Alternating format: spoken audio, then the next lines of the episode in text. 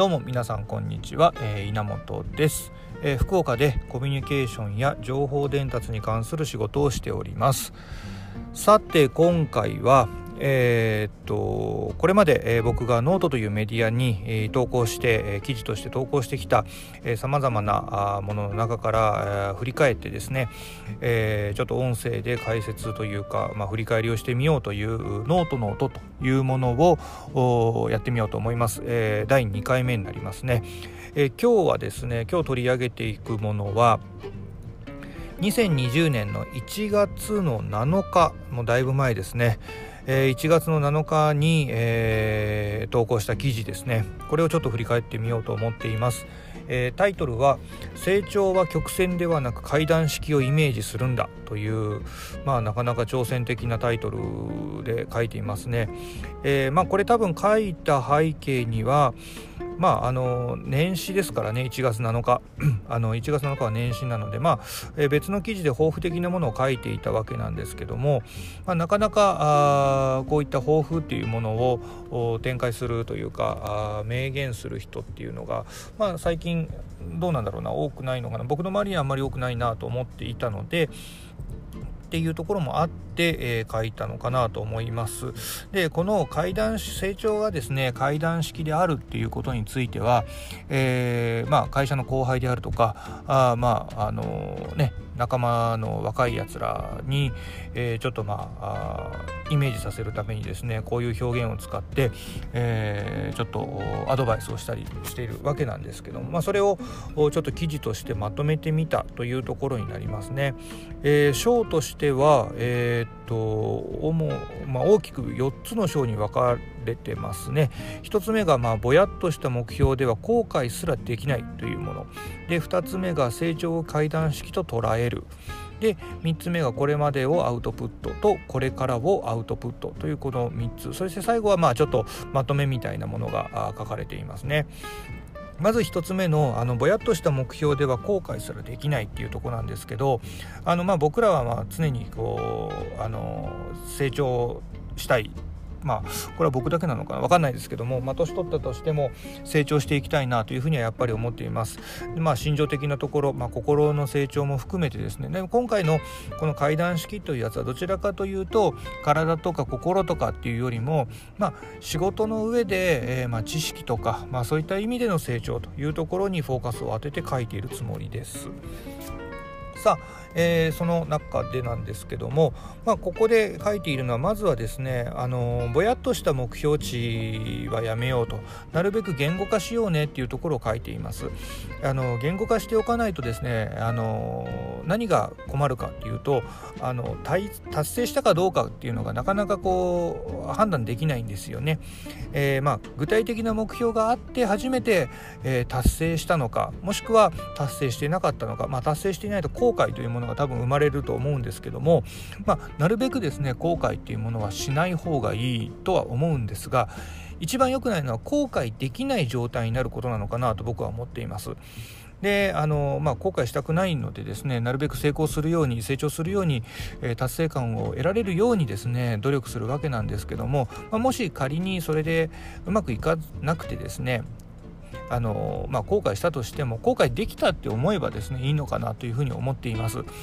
なのであのなるべくその指標を作っていくためにはやはりぼやっとした目標値ではよくなくて、まあ、何かしらその時にできる範囲であったとしても言語化しておくということが大事かなというふうに思っています。これは前からですね僕は常に思っていることなんで、まあ、この記事のためだけに考えたものではないんですけどね。であと次がですね成長階段式に捉えるっていうとこなんですけどね。これなんですけどよくあの成長曲線とかっていう表現すると思うんですね。まああの成長まあ曲線でこうなんていうえーと、放物線上に上がっていくというか、まあ、そういった部分の、まあ、曲線というところで表現するんですけども僕はそれではなくて階段状ってっていうところに表現したいなと思ってます。まあ、階段状にしたら何が変わってくるかっていうことなんですけども単純にですねこれはあのつまずいた時に、えー、戻れる場所がちゃんとあるっていうところを表現したあ言い方です。これ実はですねえっ、ー、とキングコングの西野亮廣さんが、えー、 Voicy っていう確か音声メディアの方でも言われてたんで同じようにですね階段状の成長っていうものを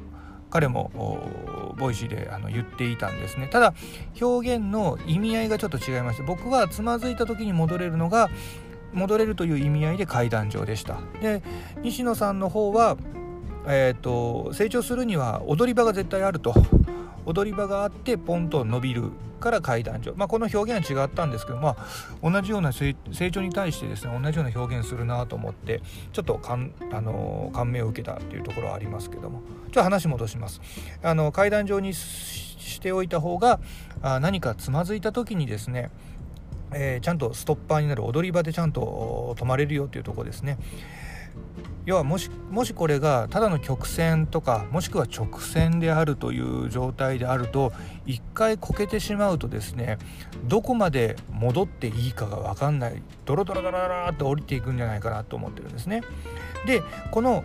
まあ、階段上のいわゆる踊り場の部分ですね踊り場の部分を作るためには何が必要かっていうのがこれは僕は常日頃から思ってるんですがアウトプットだと思っています。でそこから次の章に続くんですけどもこれまでのアウトプットこれまでをアウトプットすることとこれからをアウトプットすることこの2つですね。でこれまでをアウトプットするっていうのはまあ簡単なことなんですけども学んだこととか経験したことをまあアウトプットするっていうことですね。まあ例えばこれが僕の場合だと今ノートっていうようなあ一つのメディアの方に文字としてアウトプットしています。まあ、他にもまあアウトプットの仕方としてはいろいろあると思うんですね。でこれは成長段階において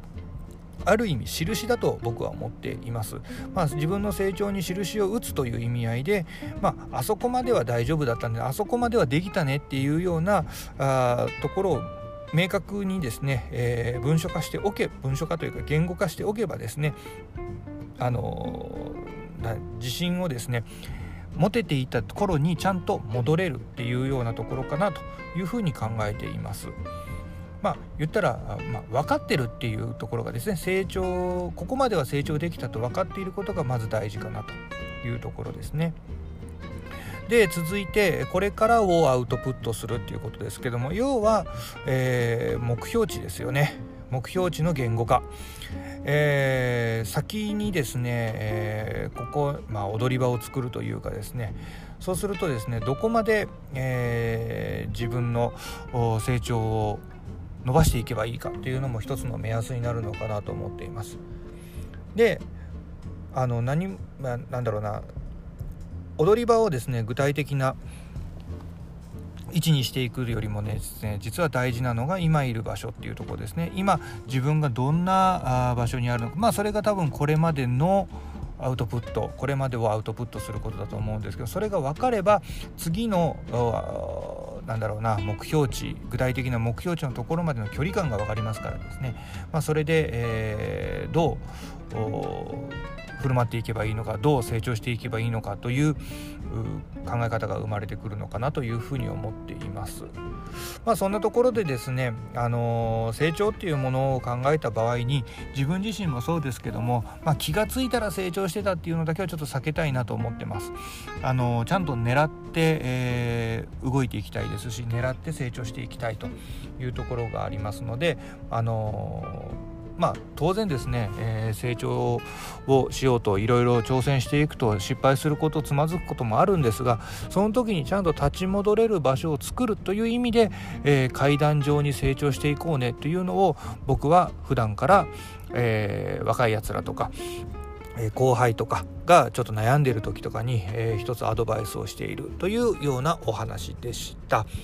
えー、このポッドキャストではですね、えー、まあ、こんな感じで過去のノートを喋ってみたり、えー、今までご縁のあった人たちとのエピソードを話してみたりと主に一人喋りの時間として、え使っていこうと思っています。え基本的に、え編集もせず一発撮りでやってみているというところなので若干お聞き苦しいところはあるかと思うんですがまあこれも自分の、えトーク喋りの練習の一環としてやっていますのでそこはご容赦いただきたいなと思っています。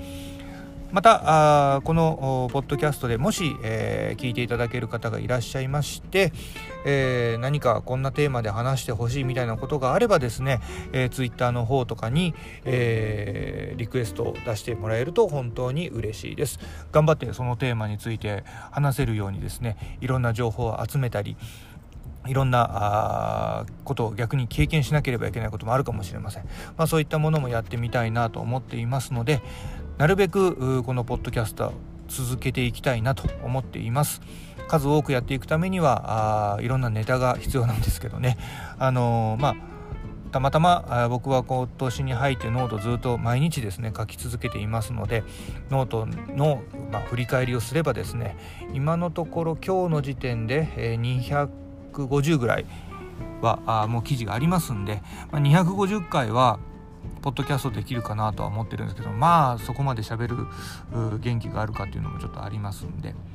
またこうやってねあの喋りについても実は僕それなりのポリシーというかあ気をつけていることはあります。それについてもですねまた、えー、ポッドキャストで、えー、お話できたらなと思っております。とりあえず今日はこんな感じで終わりたいと思います。それでは。